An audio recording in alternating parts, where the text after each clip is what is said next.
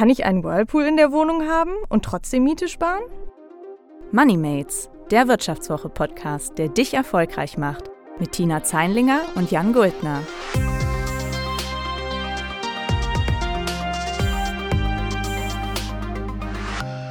Herzlich willkommen zu Moneymates. Mein Name ist Jan Guldner, ich bin Redakteur bei der Wirtschaftswoche und heute mit mir im Studio ist meine Kollegin Hanna Krolle. Schön, dass du da bist, Hanna. Danke, Jan. Ich freue mich auch hier zu sein. Wir sprechen heute über ein Thema, das uns alle betrifft: Wohnen. Wir alle brauchen Dach über dem Kopf und wir alle wissen, in Städten ist das verdammt teuer guten Viertel des Einkommens geben deutsche Haushalte fürs Wohnen aus, schätzt zum Beispiel das Statistische Bundesamt. Ganz schön viel, ne? Ja, das ist total viel. Ich glaube, das wird sich so schnell auch nicht ändern. Ähm, ich meine, das Angebot an günstigen Wohnungen ist knapp und wenn man sich überlegt, dass immer mehr Leute in die Stadt ziehen, dann werden die Preise kaum sinken. Ähm, wir haben uns das mal angeschaut. Also in München kostet der Quadratmeter 19 Euro und in den anderen deutschen Großstädten, also Hamburg, Berlin oder hier in Düsseldorf, sind es immer noch gut 13 Euro ich meine, das ist schon ganz schön viel und jeder steht dann, steckt dann so ein bisschen im Zwiespalt. Also man will schön wohnen, möglichst nah an der S-Bahn, Café um die Ecke und gleichzeitig aber nicht die Hälfte des Einkommens für Miete abdrücken. Gerade uns jungen Menschen geht das so. Absolut, klar. Gerade als Berufseinsteiger ist das ja echt so ein Dilemma, in dem man da steckt. Und im Grundsatz ist bezahlbarer Wohnraum natürlich eigentlich ein politisches Problem. Das lösen wir hier heute nicht und hoffentlich löst das halt eben die Politik langfristig. Kurzfristig muss sich aber auch natürlich jede Berufseinsteigerin und jeder Berufseinsteiger heute fragen und schauen, wie sie oder er beim Wohnen dann doch Geld sparen kann. Und wir wollen uns heute mal den einfachsten Weg, wie wir finden, anschauen, weniger Miete zu zahlen, und zwar das Leben in einer Wohngemeinschaft, also in einer WG. Der Gedanke ist klar, man teilt sich die Kosten für eine Wohnung mit anderen Menschen. Welche Möglichkeiten ihr da habt und ob das was für euch ist, darüber sprechen wir jetzt. Und wenn ihr bis zum Schluss dran bleibt, hört ihr noch ein paar Tipps, mit denen ihr außerdem Miete sparen könnt von unseren Börsenboomern. Aber jetzt erstmal zu den WGs. Ja, im letzten Jahr haben 5 Millionen Menschen in einer WG gewohnt. Das hat eine Allensbach-Umfrage ergeben. Die meisten von ihnen waren so zwischen 20 und 29 Jahre alt, also ziemlich jung. Ähm, und wenn man jetzt von WGs spricht, dann gibt es vielleicht zwei Kategorien, die man so festhalten kann. Also einmal die klassische Studi-WG, die wir irgendwie alle kennen, entweder weil wir selber mal da gewohnt haben oder Freunde oder Verwandte haben, die da leben. Und dann gibt es die berufstätigen WG oder auch Business-WG, über die wir später sprechen wollen. Da geht es nämlich ganz schön schick her. Mhm. Da bin ich schon gespannt drauf. Aber schauen wir uns doch erstmal die erste Variante an. Du wohnst selbst in einer WG, die man vielleicht eher als Studi denn als Business-WG bezeichnen könnte oder sehe ich das falsch? Ja, das stimmt schon. Also ich würde ein bisschen sagen, ein Zwischending. Ich meine, meine Mitbewohnerinnen studieren und arbeiten nebenher. Also wir haben eigentlich alle einen relativ regelmäßigen Tagesablauf, aber was die Ausstattung und den Preis angeht, definitiv Studi-WG. Okay, und wie kann man sich das so vorstellen, euer WG-Leben? Also ich mag das ziemlich gerne. Ich meine, ich bin in Gemeinschaft. Abends, wenn man nach Hause kommt, dann hat man jemanden da, mit dem man kochen kann, mit dem man reden kann. Also wir machen eigentlich relativ häufig was zusammen. Ist natürlich besonders schön jetzt in Corona-Zeiten, wenn man draußen niemanden treffen kann. Trotzdem hat natürlich auch jeder mal seine Ruhe und dann kann er sich in sein Zimmer zurückziehen. Also ich mag es gern. Klar, es gibt auch Nachteile, das kennst du wahrscheinlich auch. Ich meine, jeder hat so seine eigenen Bedürfnisse Verständnis von Sauberkeit, Ordnung geht vielleicht doch ein bisschen auseinander. Und wenn man vielleicht lernen will oder arbeiten muss und der andere hört dann gerade laute Musik oder telefoniert laut, dann kann das schon mal zu Konflikten führen. Aber eigentlich habe ich mich immer wohl gefühlt. Also mir geht es genauso. Ich wohne quasi, wenn man so will, nicht mehr in der WG. Ich wohne mit meiner Frau zusammen, was natürlich irgendwie eine Art Wohngemeinschaft ist. Wir teilen uns die Miete, klar, aber natürlich doch äh, auf, ne, auf einer anderen Ebene. Aber als ich angefangen habe hier zu arbeiten, habe ich auch in der WG gewohnt mit drei anderen zusammen und muss sagen, das war sehr günstig und ich mochte die Menschen auch sehr. Aber es hatte eben tatsächlich auch so Nachteile, die man dann vielleicht auch erst so richtig erfährt, wenn man arbeitet. Also entweder da sitzen halt noch Leute super lange bis tief in die Nacht irgendwo rum und trinken Bier und hören Mucke und ich muss um sieben aufstehen. Oder man kommt halt super fertig nach Hause, will eigentlich nur noch was essen und ein bisschen Ruhe und dann sitzen da aber schon wieder zehn Leute in der Küche und quatschen dich zu. Das ist dann halt eher so ein bisschen stressig. Aber so insgesamt für die Lebensphase fand ich es eigentlich echt ziemlich cool und habe die Leute und das Zusammenleben da sehr gemocht. Ja, ich glaube, diese Nachteile, die du beschrieben hast und ich ja am Anfang auch schon, die sind, glaube ich, ganz typisch für Studi-WGs. Und einigen ist das dann eben ein bisschen zu trubelig, ein bisschen zu viel. Und für die haben wir Alternativen gefunden, eben die berufstätigen WG. Und es gibt davon tatsächlich ziemlich viele. Ähm, ich habe den Filter bei WG gesucht, mal auf berufstätigen WG gesetzt. Und in Berlin hat das System mir 1500 Treffer ausgespuckt. In München waren es ein bisschen weniger und in Köln und Düsseldorf immer noch ungefähr 500 Angebote. Also eigentlich ist da ja für jeden was dabei. Ja, das scheint so, ne? Also für jeden Geschmack eine WG. Weil wir beide ja jetzt auch nur die klassische WG-Form eigentlich kennen, wollten wir auch mal ein bisschen Einblick gewinnen, wie ist es eigentlich in so einer berufstätigen WG, Wohngemeinschaft für Menschen, die tatsächlich einer geregelten Arbeit nachgehen. Zum Glück ist es gar nicht so schwer für uns gewesen, weil direkt hier um die Ecke von der Redaktion ist eine zumindest selbst ernannt, eine der größten Business-WGs in Deutschland. Und du, Hanna, hast dir das mal zumindest von einer ehemaligen Bewohnerin erklären lassen, oder? Ja, genau. Ich habe mit Anke Bernecke-Kaus gesprochen. Sie hat neun Monate in dieser Business-WG in Düsseldorf-Pempelfort gelebt, äh, mit 50 Mitbewohnerinnen und Mitbewohnern. Das wow. ist schon ganz schön viel. Ihr hat das total gut gefallen, damit ihr sie ein bisschen besser kennenlernt. Sie ist Mitte 30, leitet bei Linde die Kundenbetreuung und hat vor ziemlich genau zwei Jahren das Zimmer in der Riesen-WG bezogen? Ja, die Vorteile waren, dass wenn man nicht genau weiß, was man will, man sehr unabhängig ist mit so einer WG. Also man hat da eine Kündigungszeitfrist von einem Monat. Man kommt dahin mit einem Koffer voller Klamotten und seinem persönlichen Krimskrams, hat aber keine Möbel, hat nichts, geht keinerlei Verpflichtung mit so einer WG ein. Und das hat mich doch zum einen sehr dafür äh, gemacht, dass ich dort einziehen möchte. Und das Zweite war natürlich auch, dass man nicht allein ist. Ne? Also wenn man da mit 50 Leuten zusammenlebt, in einer Stadt, in der ich vorher tatsächlich auch noch nicht großartig lange gelebt habe, in Düsseldorf, da war das schon sehr interessant. Ja, das klingt ja erstmal einleuchtend. Am Anfang des Berufslebens ist ja auch gar nicht so unüblich, dass man nochmal umzieht und vielleicht nochmal in eine neue Stadt zieht, in der man nicht studiert hat oder nicht eine Ausbildung gemacht hat. Und da ist es ja so eine WG eigentlich ein schöner erster Anlaufpunkt. Erstens mal findet man da vielleicht schneller was und schöner Vorteil eigentlich auch, man lernt eben schnell neue Leute kennen. Ja, warum Leute in eine WG ziehen, ist ganz unterschiedlich. Bei Anke war es so, sie ist der Liebe wegen nach Düsseldorf gekommen und hat sich dann aber getrennt und ist in die Business-WG eingezogen. Und ihren Job bei Linde, den kann sie von überall aus erledigen. Also das war ganz entspannt. Ja, also doch, da gibt es, ähm, also in der WG hat man immer gesagt, es gibt 50 Prozent, die tatsächlich aus solchen Gründen wie ich dort einziehen. Und die andere Hälfte ist tatsächlich größtenteils wegen dem Job da. Also entweder gerade einen frischen Job in Düsseldorf oder gerade mit dem Studium aufgehört, eigene Wohnung nach Düsseldorf gekommen. Also das sind tatsächlich die zwei Gründe. Das ist ganz interessant. Also neben der Flexibilität und der Gemeinschaft, ähm, weshalb ja viele in eine WG einziehen, kann man auch sein berufliches Netzwerk erweitern. Klar, ich meine, die Bewohner sind gut ausgebildet, flexibel, ungebunden. Anke hat uns erzählt, dass da tatsächlich einige Unternehmensberater, Ingenieure, Wissenschaftler, Piloten dabei waren. Also irgendwie so das, die ganze Bandbreite an Berufen. Und naja, wenn man sich das überlegt, dann ist das schon ein ganz gutes Networking, das man da betreiben kann, wenn man eben will. Und Soziologen sprechen vom idealen Umfeld für digitale Arbeitsnomaden. Also ich persönlich habe, glaube ich, acht oder neun Monate in der WG gelebt. Aber es gibt ja äh, definitiv WG-Mitbewohner, die wohnen da eins, zwei, drei, vier Jahre. Und dadurch, dass jeden Monat vier, fünf Bewohner ausziehen, vier, fünf neue Bewohner hinzukommen, bedeutet das am Ende natürlich auch, dass man sehr viele Menschen kennenlernt und dass das dann natürlich auch das Netzwerk führen kann. Absolut. Ja, und das Ganze findet dann auch noch in einer recht komfortablen Umgebung statt, muss man sagen. Ich habe mir die WG zumindest mal im Netz angeschaut.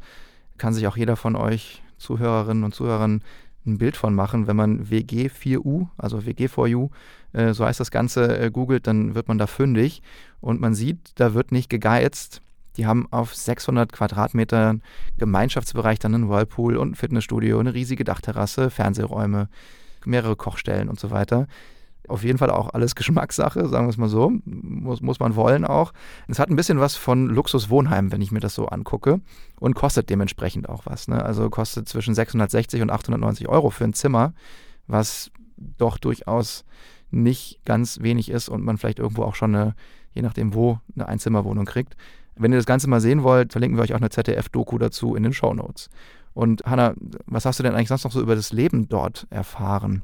Also eigentlich fand das Leben vor allem in den Gemeinschaftsräumen statt. Also Anke hat mir das mal so ein bisschen erklärt. Ich meine, klar, jeder, wie du schon gesagt hast, jeder hatte so seinen eigenen Bereich ähm, in unterschiedlichen Größen. Davon hing dann auch der Preis ab. Aber sie meinte, da waren eigentlich die Bewohner nur zum Ausruhen und zum Schlafen.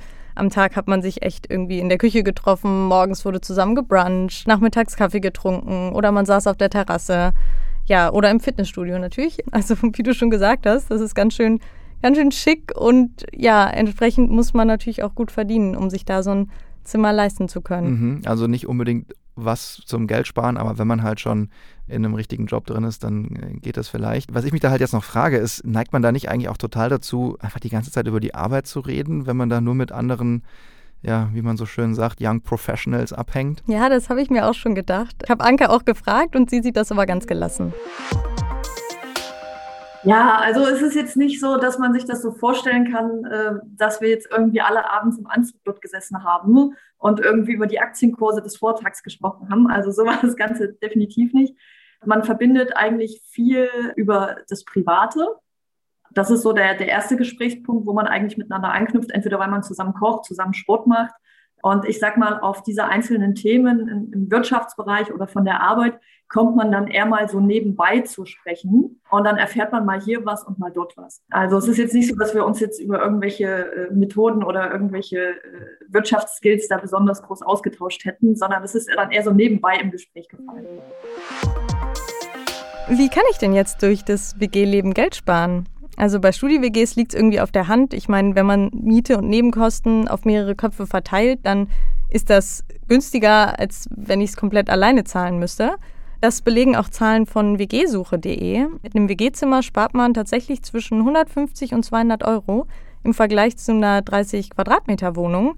Bei berufstätigen WGs sind die Preise entsprechend höher, aber man hat natürlich auch mehr Komfort. Mhm. Und man spart dann wahrscheinlich trotzdem eben im Vergleich dazu, was man alleine zahlen würde, eben anteilig Geld. Und ähm, bei Anke war das ja, glaube ich, so viel Komfort, daher auch ein höherer WG-Preis.